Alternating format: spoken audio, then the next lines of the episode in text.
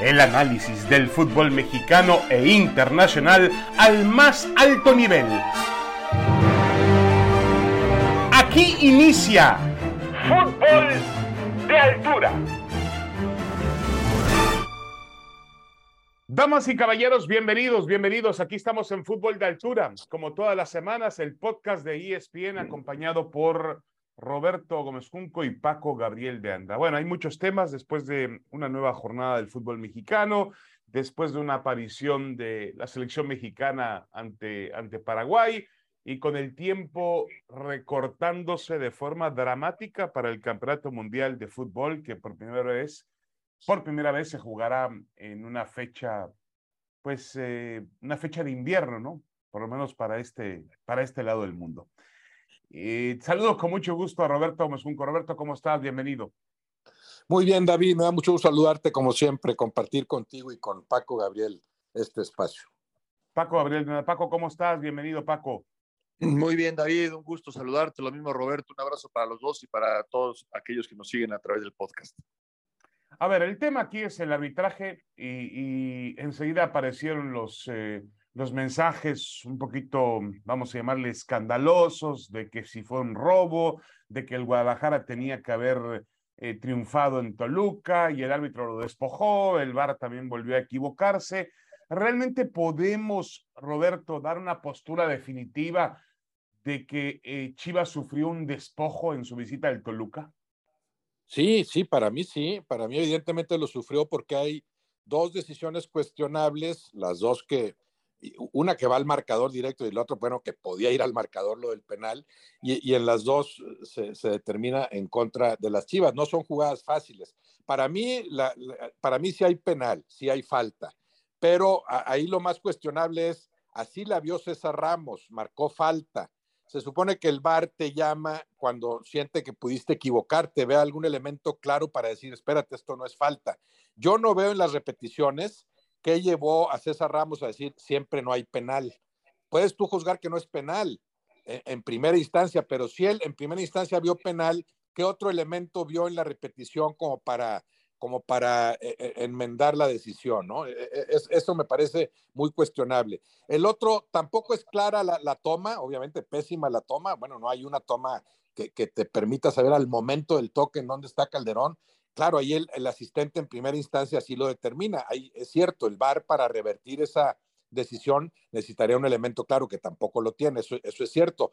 Pero ya que ves la jugada, dices, ante la duda, pues deja, deja, deja, haz bueno el golazo, porque es un golazo además, ¿no? Entonces yo sí creo que fue el Guadalajara claramente perjudicado por el arbitraje. Sí, de acuerdo contigo. En la, en la primera jugada no tanto, Roberto, pero en la segunda estoy de acuerdo contigo porque finalmente si no tienes una jugada, lo que, el, el fuera de lugar no sabemos si existió, el golazo sí que existió. Entonces tú dices, bueno, si hay una, si no hay una toma contundente, pues eh, mejor dejo, eh, dejo seguir la jugada y punto, y le acredito el gol, en este caso a, a, Orozco, eh, no, no fue Orozco, fue Calderón, que hizo un gran disparo. La otra jugada de Orozco sí me parece un poquito más polémica y bueno, creo que para eso finalmente está Paco Gabriel de Anda, para eso está el VAR, para ayudarle a ver al árbitro algo que no pudo de primer, de primer momento en vivo. Entonces, si, si el VAR corrige lo que César Arturo Ramos marcó, a mí me parece correcto. Ahora, yo en las dos jugadas veo espacio para la polémica, para discernir. No veo un robo al despoblado como lo quieren ver muchos aficionados de Chivas. No, no, no, yo no, yo no hablo de robo. La gente, el aficionado tiene derecho a quejarse y a decir, nosotros no. Nosotros no, no podemos mencionar esa palabra a menos de que eh, estemos claros que, que, sucede y no, no es así. Un robo es cuando hay una, cuando con toda la intención vas a perjudicar a un equipo porque vas a sacar provecho, ¿no? Y no creo que suceda. Aquí, aquí el tema es incapacidad total y absoluta, pero no solo eso la mala relación que hay entre la gente que maneja el VAR y los árbitros. Porque es cierto que el VAR está para corregir lo que el árbitro hace mal. Es una ayuda. Pero aquí resulta que el árbitro actúa bien, o en muchos casos ha sucedido, y el, y el VAR te llama y te exhibe.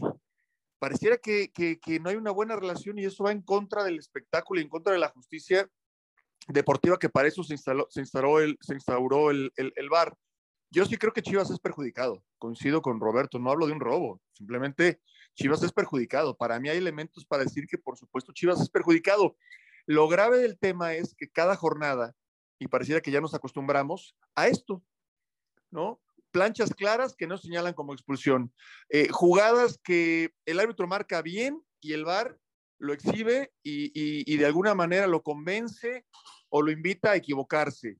Eh, y ya se nos está haciendo costumbre, no hay un equipo que sea el más perjudicado, no lo hay, han perjudicado a todos de una u otra manera, y el tema del, del arbitraje sigue siendo que no han sabido aprovechar la gran herramienta que es el VAR. Sí, puede, eh, eh, puede, puede, ser que esa, esa confusión ex, eh, existe, obviamente que, a ver, sí existe, ¿no? El puede, quitemos, quito el puede y digo, sí existe esa confusión, existe ese, ese trabajo eh, con poca coordinación, con poca eficacia, eh, con poca premura también, porque a veces se pierde demasiado tiempo. Eh, pero, a ver, yo vuelvo a lo mismo, Roberto, y perdón que insista, en las dos jugadas hay espacio para la duda. Yo no veo algo flagrante donde decir el árbitro se equivocó o el VAR se equivocó. En la primera jugada, bueno, presumimos un contacto. Eh, yo la verdad veo que el jugador de Chivas se pasa de la pelota y cuando intenta ir por ella ya la pelota le queda demasiado lejos. No creo que el contacto, porque no, no todos los contactos dentro del área pueden ser marcados como penalties. No creo que el contacto que hay entre el defensor y en este caso el, el, jugador de Chivas que atacaba, vaya, eh, seas demasiado, ese contacto sea evidente para poder marcar un penalti. Y en la otra jugada, yo insisto, Roberto, no hay una toma contundente, ni para el árbitro en vivo, obviamente no lo tuvo, ni para el VAR en la repetición hay una toma contundente. Entonces, sí queda eh, la um, opción de que alguien haya dicho, no, hay que marcar fuera del lugar, yo sí vi el fuera del lugar. Eh, eh, me parece que en las dos jugadas hay espacio para cierta duda, Roberto. Sí, sí, claro que en las dos lo, lo, puede haber. El problema es ese, que son dos, que las dos perjudican a Chivas y que son muy cercanas también en el, en el tiempo, ¿no? Dices, a los 83 me virlaste un penal que ya habías marcado y a los, no sé, 89, 90, 88 decides que, que, no es gol ese golazo. Claro, en primera instancia ahí el, el, asistente eh, lo marca. Yo sí veo penal en la primera, sí veo el, el, penal se marca no en función de que si hubiera llegado o no el atacante. E, eso, eso no importa si hubiera llegado o no. Hay un contacto, sí veo un contacto sobre la espalda, un desplazamiento que cuando, que cuando lo realizas ya con el movimiento del atacante ya en el aire, más, más fácilmente lo desplazas. Yo no sé si hubiera alcanzado la pelota o no el atacante de, de Chivas, pero sí veo esa falta. Ahora, claro, no es, no es una falta, no es una falta clarísima, evidente, perfecto, pero el árbitro la marcó. Lo, lo que aquí debemos entender es que el VAR, para llamarlo, necesita un elemento en contra de lo que el árbitro vio. Yo en primera instancia sí veo falta, digo muy bien César Ramos, y las repeticiones que a mí me muestran, que creo que son las que él vio, ante el VAR, me siguen mostrando lo mismo. Yo no entendí qué otra cosa vio César Ramos que no hayamos visto todos desde el inicio y en esas repeticiones. A lo mejor ya, ya apreciándola él, que además no la aprecia el árbitro, eso es lo que se nos olvida. El árbitro va y ve un monitor y no está tan tranquilo como nosotros desde la casa viendo las distintas repeticiones en un monitor y con la premura, la presión del tiempo, porque existe la crítica también eh, fundada, sustentada de todo lo que se tardan a veces para tomar esas decisiones, con esa premura decide cambiar su decisión. Yo no veo, yo no veo eh, eh, elementos en lo que le mandan a él para revertir lo que había marcado. Que sí, no es una falta tan clara, pero así la percibiste, quédate con ella. La, la, la, la, del golazo invalidado es exactamente lo contrario. El, el, asistente en primera instancia ve fuera del lugar. Entonces, es cierto, el, el VAR para revertir esa decisión necesita una toma clara en donde te diga que arranque en buena posición. No la hay, no la hay. Yo ante la duda, digo, me quedo con el golazo. Ante la duda, ya con toda la repetición, esto es gol, porque, es, porque además es un, es un golazo. Pero es cierto, yo tampoco veo la, la, la premeditación para perjudicar a Chivas desgraciadamente sí empiezan a, surgir esas especulaciones. Hay, hay, hay, hay, que recordar, digo, hay que, hay que eh, pensar en todos los intereses que se mueven en cada partido. Ya hasta las casas de apuesta tienen que ver a veces, ¿no? Entonces, yo, no, yo no creo que este sea el caso, para nada, como muchos ya deducen. El del VAR se ve que tenía um, dinero metido por el empate y dijo, pues ya no hay gol y nos vamos 0-0. No, no, para nada, para nada pienso que así sea. O sea, sí se necesitarían mucho más elementos, se necesitarían pruebas contundentes como para llegar a esa conclusión. No veo premeditación para perjudicar a Chivas, pero sí vi que las perjudicaron con ambas decisiones. Es que además, es que además, Roberto y, David, es que ya tomó la decisión el árbitro. Para que el VAR lo corrija y le haga cambiar la decisión, es porque es muy clara la jugada en la pantalla. Exactamente. y, no es, así. Ese es, el problema. Ese es el problema, que el VAR, el, árbitro está ahí en el, en el rigor de la batalla y demás, y con todo lo que implica ser árbitro, toma una decisión y la jugada en el bar no es tan clara como para decir, no, no, no, para nada es penalti. Es, es si tú quieres un 50-50, en ese caso, en ese caso, tendría que dejar que el, el, árbitro tomara la decisión, no se la puedes cambiar, no se la puedes cambiar, eso es gravísimo. Paco, estamos hablando de, a ver, yo, yo entiendo perfectamente bien lo que dices, estamos hablando de uno de los mejores árbitros que existen en el fútbol mexicano en los últimos tiempos y un hombre que representará a México en el próximo Mundial de, de Qatar, César Artur Ramos. Es decir, un árbitro eh, con capacidad. Podemos estar de acuerdo con él, podemos, puede equivocarse, puede tener como cualquier futbolista jornadas buenas, malas o regulares, pero es un buen árbitro. No, no, no puede ser que al momento en que va a haber la repetición le dicen, oye, fíjate que exageraste, eh, eh, mira el movimiento del, del, cuerpo de jugador de Chivas. Es que a eso me refiero, a eso me refiero. El, el, bar, el bar no está para eso, David. El bar no, está, para no está para eso. No, no está para decirle, oye, exageraste. Oye, no, mira, creo que la, la jugada, mira, mira como el jugador de Chivas. No, porque, porque no es una jugada clara para el bar, ni contundente como para decir se equivocó en su decisión el árbitro, en su primera decisión el árbitro. Con mayor razón, por la jerarquía del árbitro que es y porque él se atreve a tomar una decisión. Si no está claro que se equivocó, no se la puedes cambiar. Ni siquiera le tienes que sugerir o decir, oye, es que exageraste. Imagínate si fuera así. Entonces los que pitan son los de arriba. Y ahí es donde creo que se equivocan, porque esta no es la esencia del bar. El bar es para. Pero, a ver, Paco, yo estoy de acuerdo contigo, correcto, pero a ver, pero si el de arriba dice si hay elementos suficientes para, para llamarlo a no lo sabía, No lo sabía, David. No lo sabía, no lo sabía, porque, porque tiene que ser contundente lo que vimos en la pantalla y no es contundente. Para mí la decisión está bien tomada. Y si está en un 50, vamos a suponer que es un 50-50, entonces valida la decisión inicial del árbitro. Ahora, perdóname una cosa también, es decir, sí, se equivoca el VAR, pero también César Arturo Ramos tiene todavía la posibilidad de decir, David, señores, muchas gracias eh, por su llamado, pero yo mantengo mi decisión de que fue penalti.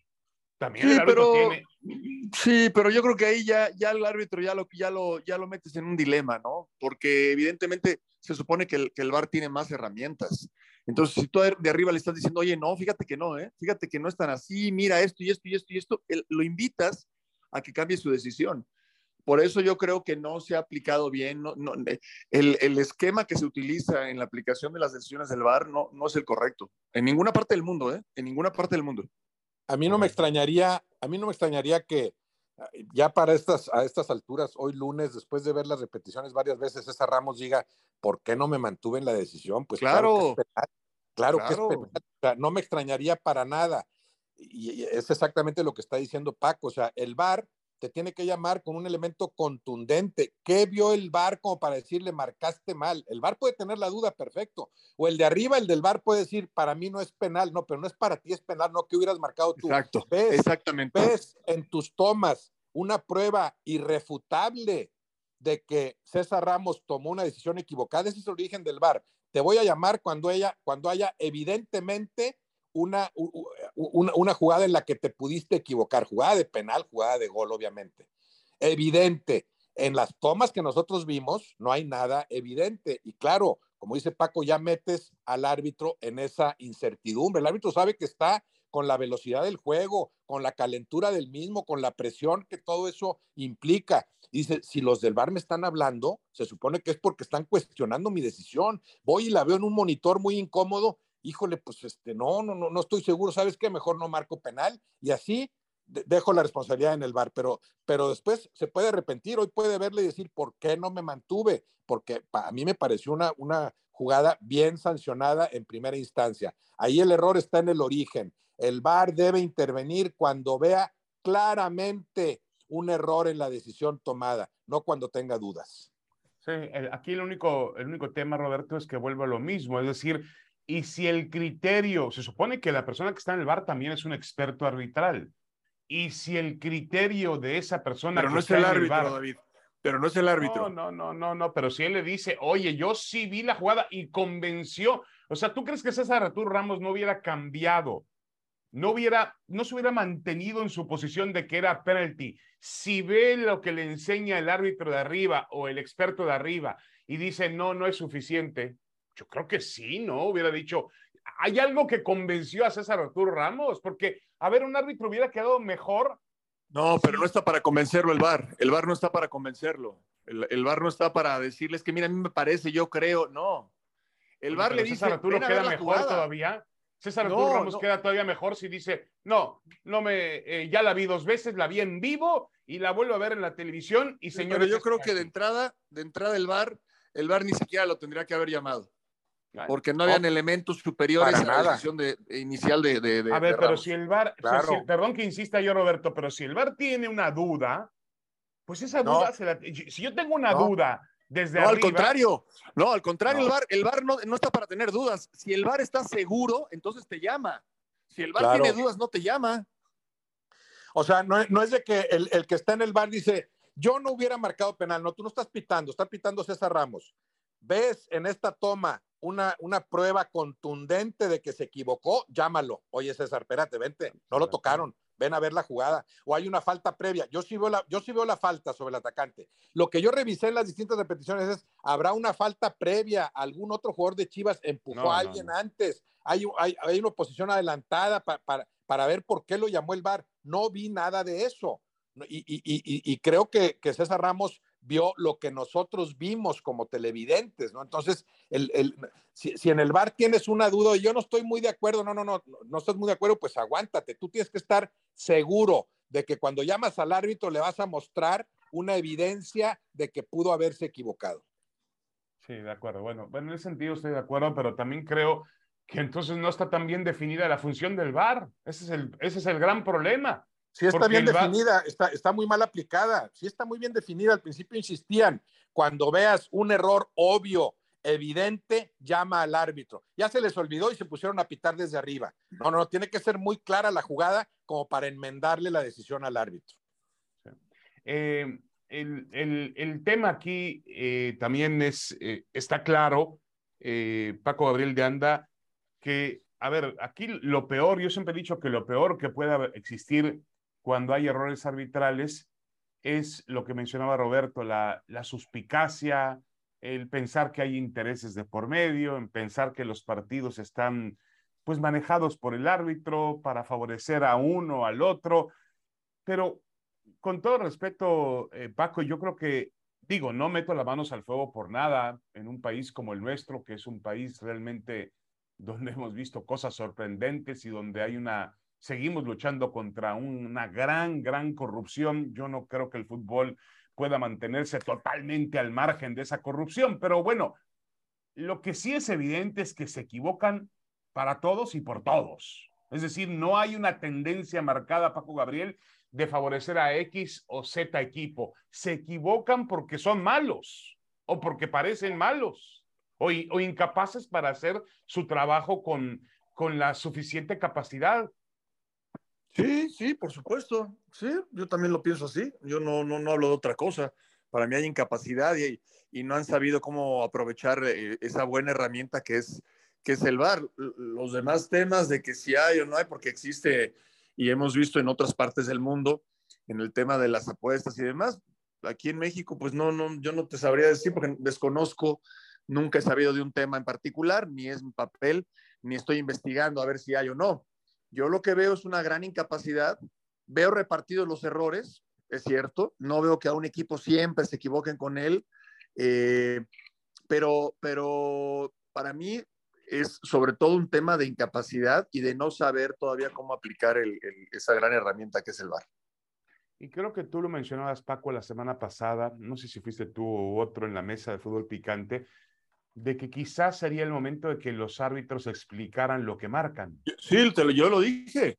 Sí, claro, para mí sería, sería muy sano, sería, sería enriquecedor y, aclararía muchísimas cosas. De entrada, a todos les quitaría esa, duda que pudieran tener de, de, lo que tú ya mencionas. Por supuesto, no sé cómo, todavía no, no, no, no, no lo tengo claro, pero yo sí creo que en algún momento los árbitros podrían hablar, ¿no? Inclusive la gente del bar, insisto, eh, yo tiro la, la, idea ahí, no, no, no tengo el formato. Ni bueno, pero Bricio, Bricio hizo algo, que intentó hacer algo parecido, ¿no? Con, compareciendo cada semana y, analizando las jugadas y además eh, diciéndonos que bajo su punto de vista, si el árbitro y el VAR actuaron bien. Eh, esa, es, ese tipo de elemento ¿Te parecía a ti, Paco, el, no, el adecuado? No, no, me, me, parece muy bueno. O sea, a mí me parece muy bueno y yo, Arturo Bricio, para mí no, no se tendría que haber ido. El problema no era Arturo Bricio, para mí. No, yo creo que también los árbitros. Hay jugadas, hay jugadas, hay, hay, hay, no solo esta que acaba de pasar de Chivas, hay jugadas clarísimas, ¿no? Planchas, por ejemplo, planchas muy claras, muy claras que además el árbitro las ve. A mí me encantaría saber por qué no marcaste esa, esa plancha. ¿Qué es lo que tú qué puedes explicar? Me encantaría. No tanto en el tema de un fuera de lugar donde es diferente, no es una apreciación, es milimétrico, es distinto. Eh, jugadas claras, por ejemplo, las, las, planchas que se dan partido a partido, partido a partido, planchas clarísimas de que el jugador va buscando la rodilla, la espinilla, el tendón de Aquiles o, o el empeine del futbolista, del rival y no se señalan o se señalan como amonestación. A mí me encantaría saber, me encantaría por qué el árbitro no las señaló, por qué no las marcó o por qué no sacó la tarjeta roja. Ese tipo de situaciones. O en este caso también. Oye, ¿qué pasó, eh, Ramos? Marcaste el penal y, por, y ¿qué te dijo el VAR? O sea, digo, sería una, no sé si estemos preparados, no lo sé, pero para mí ayudaría muchísimo. Sería interesante Claro. Que, hoy, por ejemplo, Roberto, hoy apareciera César Arturo Ramos y dijera, a ver, el VAR me convenció o el VAR me enseñó algo que yo no vi, contundente. Claro, sería buenísimo. Y, además todo eso te lo, lo, lo, lo, solucionas con las grabaciones del VAR, eso que hicieron en la Copa América, ¿no?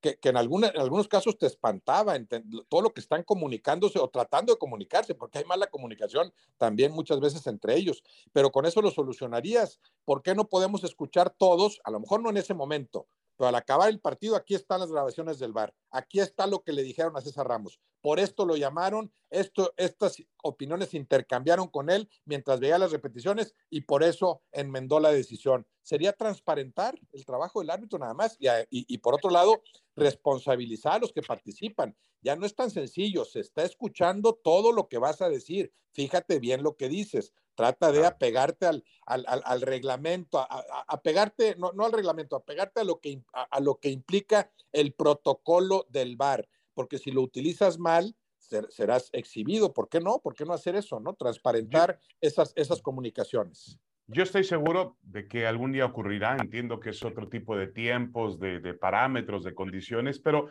al final del día, por ejemplo, la, eh, ya se tomó en el fútbol la repetición instantánea para poder determinar cierta o, tal jugada. En la NFL el árbitro aprieta un micrófono en el fútbol americano y dice, señores, el número 75 lo estoy castigando porque tomó de la máscara al número 72. El equipo será penalizado con tantas o tantas yardas. Bueno, ahí ya, y además, Roberto y Paco, al tiempo en que el árbitro está hablando, en la pantalla gigante del estadio aparece en efecto lo que están marcando. Es decir, no, no se queda en el, en el, no se queda la decisión que pasó ayer en Chivas, no se queda en algo oscuro, en algo que nunca vamos a saber. Nunca vamos a saber qué fue lo que convenció a César Arturo Ramos porque los árbitros tienen prohibido hablar. Entonces, no, es imposible saber cómo se llegó a tal determinación, lo cual a mí me parece terrible porque en cualquier juicio o en cualquier forma de juzgar tienes derecho de saber por qué el juez, que en este caso es el árbitro, determinó tal o X situación. Eh, y en el fútbol no, no, lamentablemente está, está lejos de ocurrir. Eh, yo lo que sí creo, Paco, para terminar con este tema, es que tampoco vamos a, tampoco hay que tomar una, una tirria, eh, una antipatía por el, por el VAR, porque el VAR, por ejemplo, en el partido América-Tigres, el VAR salvó al jugador del América, no lo salvó, salvó a Sendeja, sí, de una expulsión que no merecía y que a lo mejor sin VAR hubiesen dicho, señores, está expulsado y el partido cambia porque el América injustamente hubiese jugado con 10 hombres en la cancha. Es decir, el VAR es bueno siempre y cuando lo sepas utilizar. No, no, yo coincido, yo coincido. Para mí el VAR, el VAR está bien, la herramienta es muy buena. Hay que, hay que saberla utilizar. De acuerdo. Bueno, ¿les parece bien si hacemos una pequeña pausa? Ya no hablamos nada, Roberto, nada más para finalizar. El tema del partido, eh, a mí me pareció que dentro de todo, y a pesar de las cuestiones arbitrales, eh, Chivas demostró que puede competir en, ante cualquiera y, entre, y en cualquier cancha, es decir, no me desagradó el equipo del Guadalajara. Y, y, bueno, obviamente también el Toluca tuvo sus oportunidades. Por momentos el portero de Chivas, el Miguel Jiménez, fue una de las figuras del partido. A mí me gustaron las Chivas los últimos 20 minutos. ¿eh? Antes, o sea, los primeros 70, yo había visto un retroceso en, lo que habían hecho los tres partidos anteriores, que jugaron muy bien en esas tres victorias, ¿no? Sí, sí lo vi distinto. Es un equipo, claro, que se está consolidando en su trabajo defensivo, muy buen trabajo defensivo, pero lo vi con pocos argumentos de media cancha hacia el frente. Creo que el Toluca fue mejor durante 70 minutos. Las Chivas cierran muy bien esos 20, que es cuando se producen estas, estas jugadas cuestionables. Sí, con ese cierre y por la dificultad de la cancha y lo que implicaba el adversario, sí, las Chivas, a pesar de no, de no jugar tan bien como lo habían hecho en anteriores ocasiones, en las recientes, sí confirman que, que, tienen para pelearle a cualquiera, o sea, están en zona de, de reclasificación, en zona alta, y, claro que tienen con qué para, para competir ante cualquiera, pero en términos generales creo que fue mejor el Toluca, eh, mejor el Toluca, aunque las Chivas, por, por la claridad de sus llegadas, ya no digamos por estas jugadas arbitrales cuestionables, estuvieron más cerca del triunfo. Correcto. Bueno, hacemos una pausa y regresamos a fútbol de altura para platicar del América. El América que es eh, realmente eh, o se ha convertido en la gran noticia del campeonato por la racha, por la forma en que juega, por los goles que consigue. El América es el líder supremo del fútbol mexicano. Regresamos enseguida.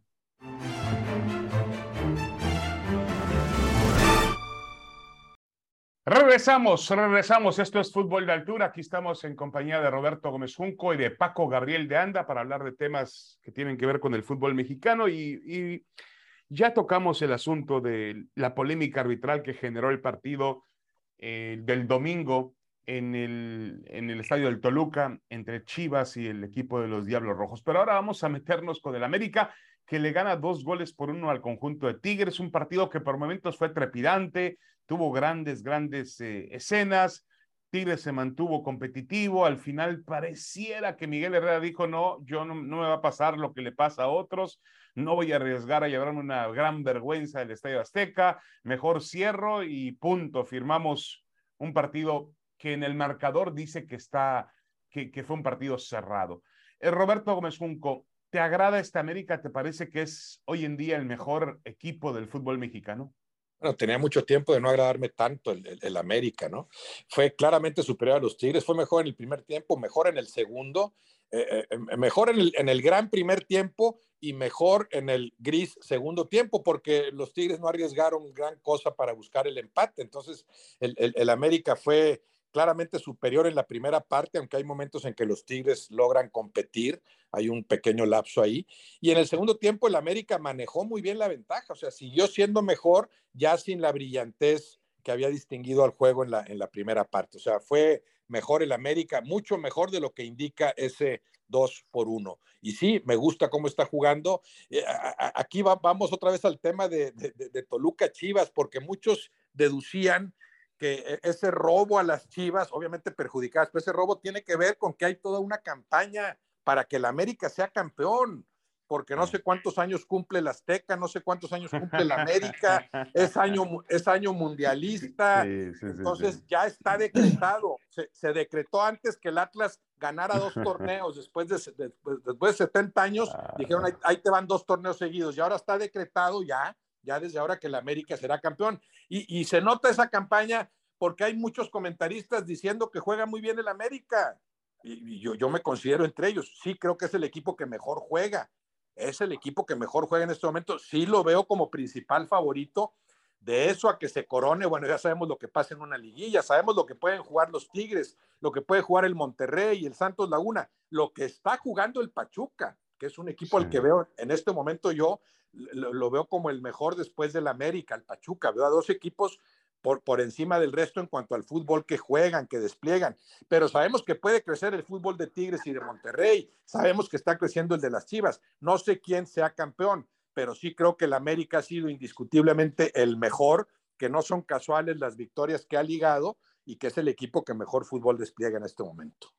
Sí, esa, esa campaña eh, que yo se le he escuchado, por ejemplo, a José Ramón Fernández, y entiendo lo de José Ramón en parte, porque, a ver, em, eh, él, lleva una bandera antiamericanista hace mucho tiempo, y, y hoy la única forma que parece de existir de, de, de, parar esta América es diciendo que, que lo que está haciendo es falso que lo que está haciendo es una campaña porque eh, han decidido que sea campeón del fútbol mexicano.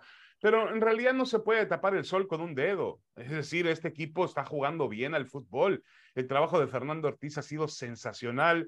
Yo pensaba que ahora con la lesión de Henry Martín, que al final entró en el partido, pero no comenzó como titular, le iba a afectar demasiado al equipo, pero realmente ha encontrado un modo, una forma que además Paco le gusta al americanismo. Es decir, eh, con todo respeto, yo no quiero llegar a las exageraciones de que si gana, gusta y golea. Entiendo lo que dice Roberto, el América no gana absolutamente nada si es líder general de la competencia. Ya lo fue con, eh, con Santiago Solari, con un fútbol muy diferente, eh, por cierto, porque hay que medir siempre, más allá de los resultados, hay que medir las maneras, las formas. Este equipo puede ser líder general con otro estilo y con otro tipo de imagen y con otro tipo de, transmitir otro tipo de sensaciones para el aficionado. Ahora, eh, Paco, es una realidad, no se puede tapar el sol con un dedo. El América es el equipo hoy a vencer. Sí, sí, claro, por supuesto, por supuesto. Los que dicen que ya es campeón, pues bueno, pareciera que empezaron a ver el fútbol mexicano ayer.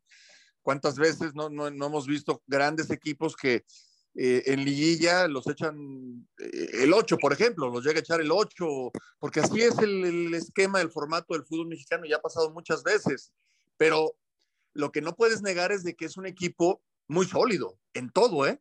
En lo futbolístico, en la parte colectiva, en la parte individual, en lo anímico, inclusive hay un detalle, por ejemplo, yo, yo recuerdo, imagínate, hace más de 25 años, que el preparador físico de Santos, Luis Otavio, Duarte, un brasileño, nos ponía a correr terminando el partido para sacar el ácido láctico y darnos el día de descanso el lunes, ¿no?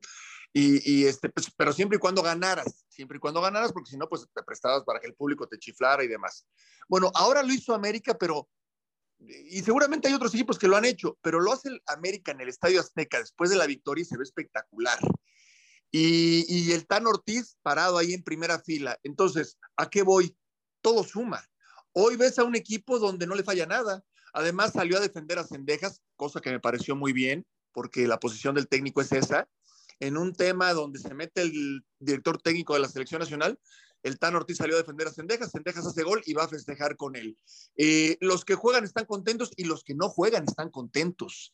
El cabecita Rodríguez ha elevado su nivel, Araujo, por ejemplo, jugó la segunda mitad. y caray, yo no le veo un, en este momento no le veo un pero al América. El único pero para mí es que la liguilla no empieza mañana. Para mí es eso. Y de que faltan todavía unas jornadas, y pueden venir lesiones, y puede venir una baja de juego, pero es un trabajo espectacular de Ortiz y además de un tipo serio, un tipo que no declara mal, un tipo que no se, que no se va de la boca, que no se va de la lengua, que no, que no exagera, que es un tipo mesurado. Yo, la verdad, me gusta mucho lo que veo de América y no le voy a la América. No, no, de acuerdo, de acuerdo. Yo, y además, este, a ver, aquellos que dicen que la América lo tiene ganado, no, no, a ver, ya dejemos de lado las especulaciones sobre lo que puede ocurrir más allá de la cancha. Eh, futbolísticamente hablando, si el partido de ayer, Roberto, yo entiendo que la América fue mejor que Tigres, pero si el partido de ayer se juega un ida y vuelta eh, realmente es un partido cerrado, es un partido de pronóstico reservado y lo mismo va a pasar cuando el América tenga que jugar en liguilla con Monterrey. Y estoy seguro de que Chivas va a encontrar la manera, la forma, porque lo hemos visto cómo va escalando para dentro de 10 días jugarle al tú por tú el clásico y apretarlo y meterlo en dificultades no va, como ocurre en algunas partes del mundo, lo hemos visto en la liga alemana con el Bayern Múnich, lo hemos visto en momentos con el Madrid en España, lo hemos visto menos en Inglaterra, lo hemos visto más en, los Países Bajos con el Ajax y a veces con el PSB, pero no está robando, en el buen sentido de la palabra, no está robando la liga, va a tener competencia. No, claro, claro, ese, ese equilibrio de fuerzas, que, es lo mejor que del fútbol mexicano. O sea, a diferencia de muchas de las ligas que, mencionas, aquí hay, sabes que hay 10 verdaderos candidatos al título. Claro, el sistema de competencia también te abre esa posibilidad, pero incluso más allá del sistema de competencia, al arrancar un torneo, decir, este va a terminar como líder, pues dime cuál dime, agarra tres equipos y probablemente le falles, a diferencia de lo que sucede con las ligas en España, en, Inglaterra, en Francia, en, mayor o menor medida, ¿no? Aquí sí hay un equilibrio de fuerzas, o sea, el América ha sido el mejor, pero, pero está un escaloncito nada más, o medio escalón arriba del Pachuca en este momento y un escalón arriba de otros, que ese escalón o, un escalón y medio lo pueden trepar perfectamente de aquí al final, de aquí a una liguilla, en un, en un ida y vuelta, claro. Claro que el, América luce como principal candidato, pero hay otros cinco o seis equipos que para nada puedes eh, descartar y eso es parte del atractivo de nuestro fútbol. Correcto. Eh, finalmente, Paco, para meternos eh, rápidamente en el tema de, este chico Sendejas, que la verdad está jugando bien al fútbol, ha sido una muy grata revelación, ya lo era desde sus días en el Necaxa y, y mm, hoy en día está pues como siempre, en el ojo del huracán cuando se habla de la selección mexicana. Él tiene otro tema que puede jugar también por Estados Unidos.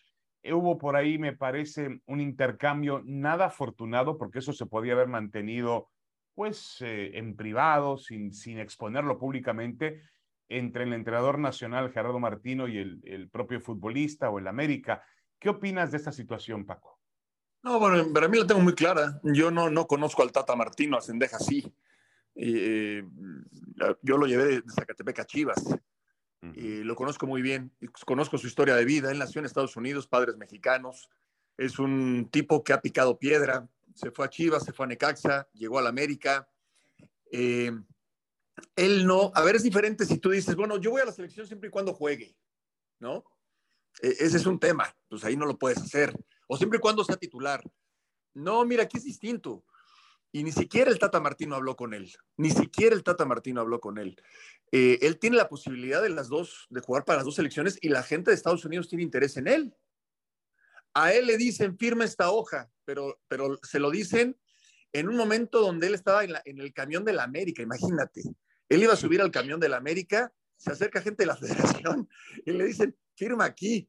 O sea, en verdad es eh, eh, que lo platiquen todo como es, ¿no? O sea, y entonces le habrán dicho al Tata Martino, pues que no, que él no va a firmar porque también tiene la opción. No sé, lo que le habrán dicho. Y el Tata Martino se le ocurre decir, ah, no, bueno, lo del muchacho Sendejas es que lo manejó casi como una extorsión. No, bueno, o sea, de verdad, peor no se puede manejar esto. Y, en niveles, me extraña el Tata Martino, me extraña. Yo creo que eh, no, no dimensionó, utilizó la palabra incorrecta.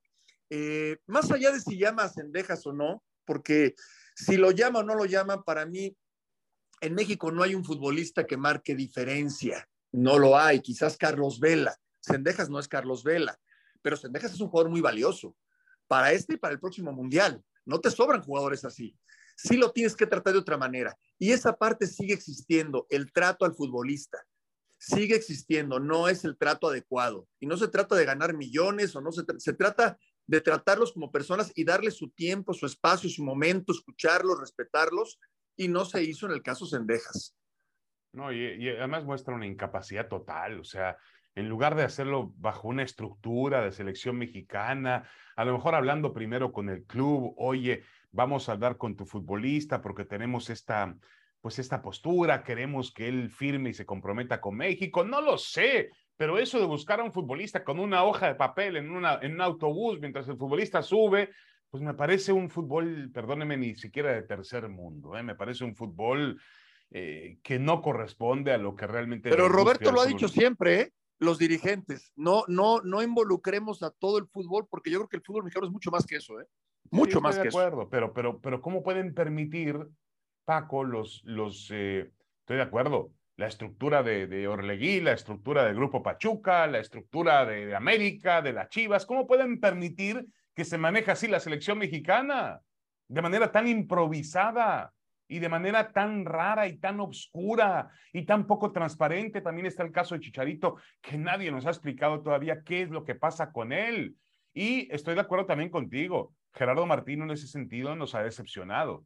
En otros muchos sentidos, yo creo que Gerardo Martino ha sido pues un, hombre muy claro al comunicarse, pero en los otros ha caído lamentablemente en el juego de la Federación Mexicana de Fútbol, cuando no tiene ni siquiera la, necesidad de hacerlo.